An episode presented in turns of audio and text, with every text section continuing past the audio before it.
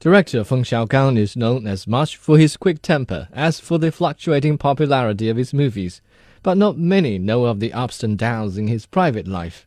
In Guan Hu's Mr. Six, Feng takes on a role that shares much in common with himself in age and temperament, and that gig has won him a Best Actor title at China's 52nd Golden Horse Awards.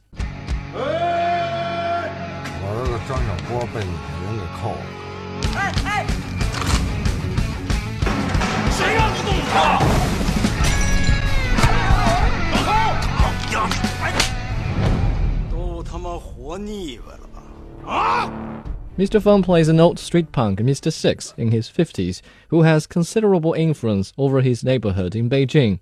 While respecting the official laws and regulations, Mr. Six relies on a special set of rules to govern the underground society within his sphere of influence. Everything seems to work out just fine in his life until his son gets into a dispute with a group of drag racing youngsters who have deep pockets and powerful connections. 打架懂吗？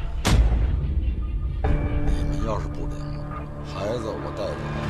你们家一群人欺负一岁数大，算什么本事啊？这帮人咱真惹不起。坏人，就这事儿你别拦着我。 Mr. Six's insistence on solving the matter his own way leads to more complications. But nonetheless, his predilection points to a period of time when people used to behave, interact, settle differences, and seek justice according to social norms.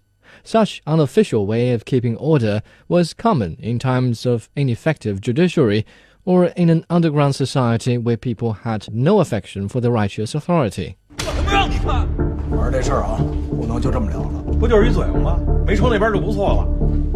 爱听你丫说。 In Guan movie, Mr. Six tries to impose the old ways on a group of young people who have powerful parents in modern day China. What essentially is a gangster feud is deliberately played out as a clash between generations, or rather, a clash between the traditional and the modern minded members of the society. Feng Xiaogang is very successful in his portrayal of an old man who bemoans the bygone of his glorious days and is reluctant to surrender his privileges in the modernization process.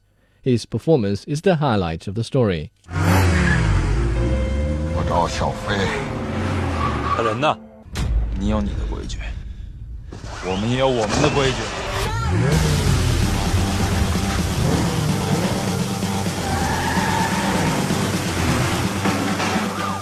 However, the profiling of the antagonists seems less straightforward. In order to beef up the dramatic effect, the story writer at one point secretly replaces Mr. Six's young opponents with their wealthy and powerful grown up associates. That puts the rivalry in a different context.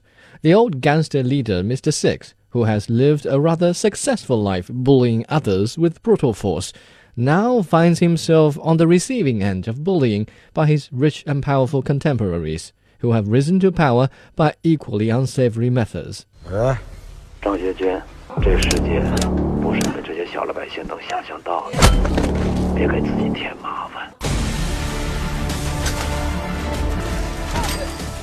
This shift in the latter half of the film puts it in a rather awkward position. What could have been interpreted as a reflection on generation gap almost becomes a direct assault on the effectiveness of the country's judiciary system. Fortunately, misunderstanding is averted when the director chose to be consistent with Mr. Six's character and arranged a final showdown within legal boundaries. 你干嘛呀，张学军？你不松的话，我告你去。我他妈是你老子！你不是我老子，我从小到大就没你这么个老子。 Guan Hu's story is certainly impressive with all the authentic Beijing dialect and prevailing male hormone, but the ambiguity of the director's message is still worth a few complaints. A colleague of mine said maybe I'll be able to relate to it much better when I'm old. True, when I reach a more mature age, I'll be missing a lot of things my teeth, my straight backbone, or the ability to walk. But make no mistake, I will not want to go back to a time when justice is upheld by the verdict of a gang leader rather than the rule of law. I guess that's the generation gap between people of my age and the contemporaries of Mr. Six.